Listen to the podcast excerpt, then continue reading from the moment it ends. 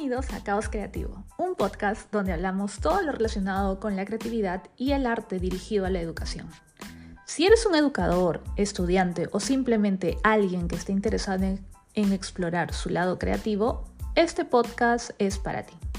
Así que únete a nosotros en este viaje emocionante de la creatividad y el arte en la educación.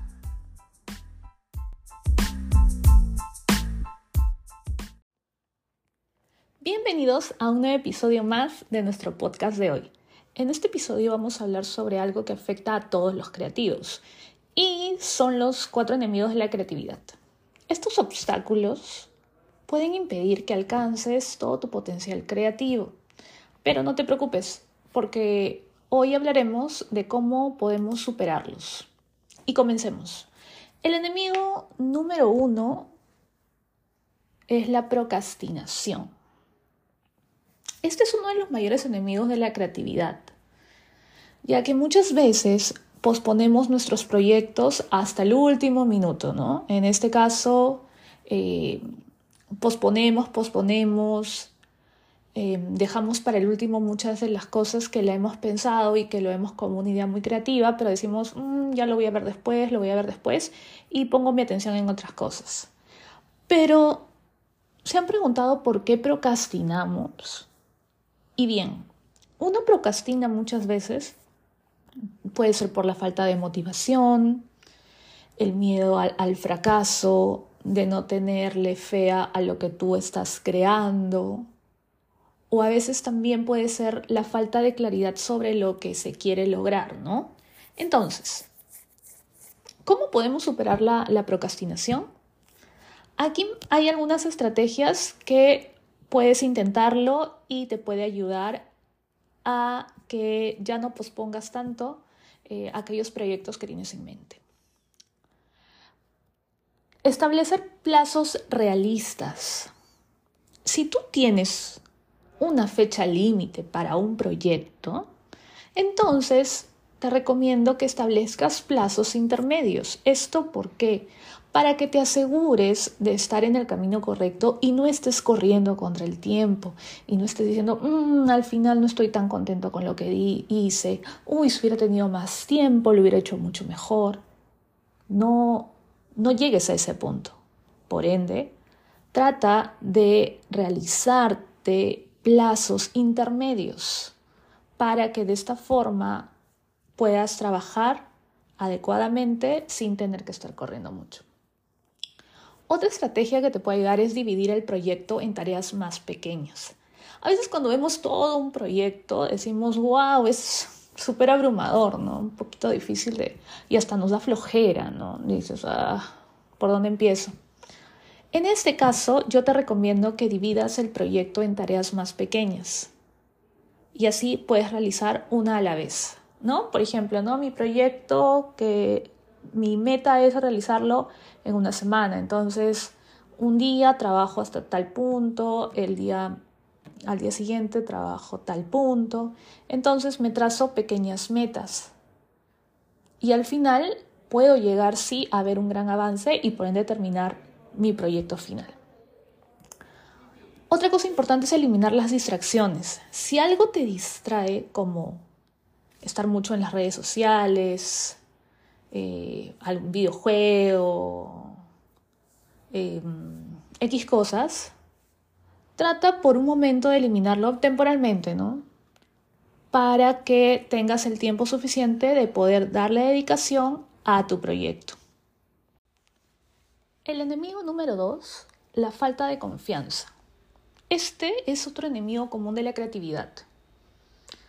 Muchas veces la autoduda que podemos tener nos limita a nuestra creatividad y esto puede afectar eh, muchas veces la capacidad de tomar aquellos riesgos. Em, pero ¿cómo podemos construir una confianza creativa? Pues aquí hay algunas maneras.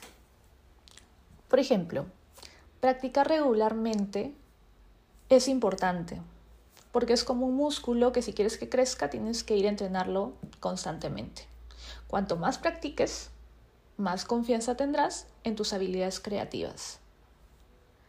Tienes que creer más en ti.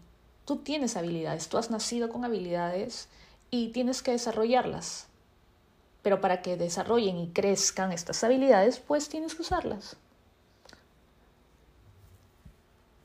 Otro, otra manera de cómo podemos ayudar a mejorar nuestra confianza es buscar siempre una retroalimentación constructiva.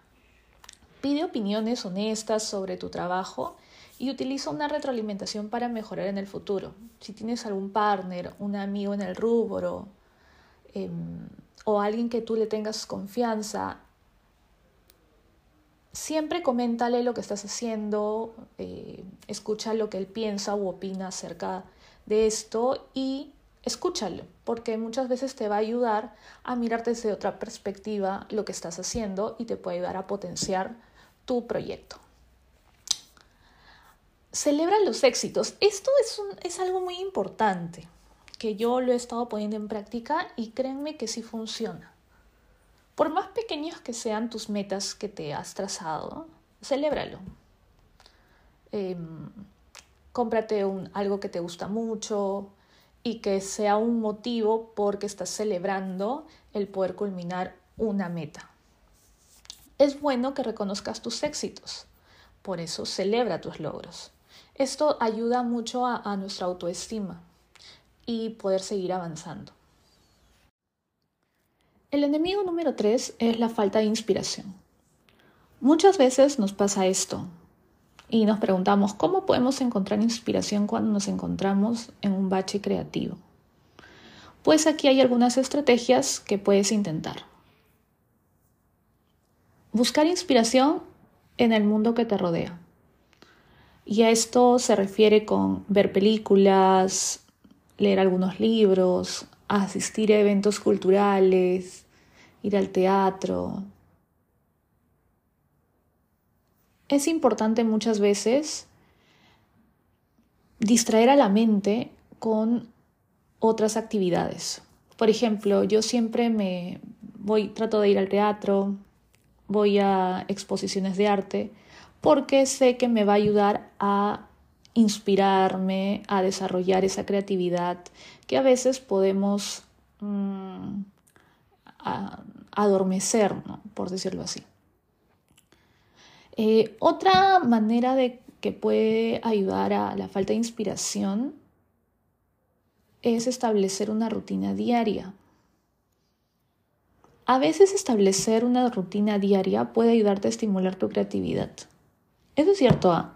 Encuentra siempre un horario que funcione para ti y trata de seguirlo lo más posible. Y otra cosa importante, que es algo donde estoy también entrando un poco a, explorar, es el tema de la meditación. A veces meditar o tomar un descanso puede ayudarnos a despejar mucho la mente y poder encontrar aquella inspiración que necesitamos. Y por último, el enemigo número 4. Y nos referimos a esta búsqueda excesiva de perfección. Muchas veces tenemos esta creencia de que todo lo que hacemos debe ser perfecto. No tiene que tener ningún tipo de error ni imperfección. Sin embargo, esto impide muchas veces que la persona pueda avanzar en su proceso creativo. Entonces, es importante recordar que los errores y las imperfecciones son parte del proceso creativo. Es más, esto nos ayuda a poder aprender e ir mejorando. Entonces, en vez de enfocarnos en la perfección, es mejor enfocarse en el progreso y en el aprendizaje.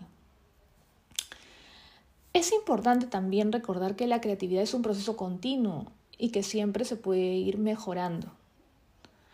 Entonces, en lugar de estar buscando la perfección, es útil enfocarse en la exploración, en la experimentación, en el ensayo-error, en la expresión personal, porque esto permite descubrir nuevas ideas y formas de hacer las cosas, lo que a su vez puede llevar a nuevas oportunidades creativas. En sí, la perfección no debe ser vista como un objetivo en el proceso creativo. En cambio, debemos enfocarnos en el progreso, la exploración y el aprendizaje que con la práctica y dedicación podemos superar a este gran enemigo y poder encontrar la verdadera libertad creativa. Recuerda que la creatividad es un proceso y no es algo que suceda de la noche a la mañana. Así que con mucha práctica y dedicación podemos superar estos obstáculos y poder alcanzar todo nuestro potencial creativo. Recuerden que la creatividad es la capacidad de poder darle solución a un determinado problema. Entonces tenemos que poner en práctica muchas de estas estrategias para poder desarrollar esta capacidad creativa. Gracias por escucharnos y nos vemos en el próximo episodio.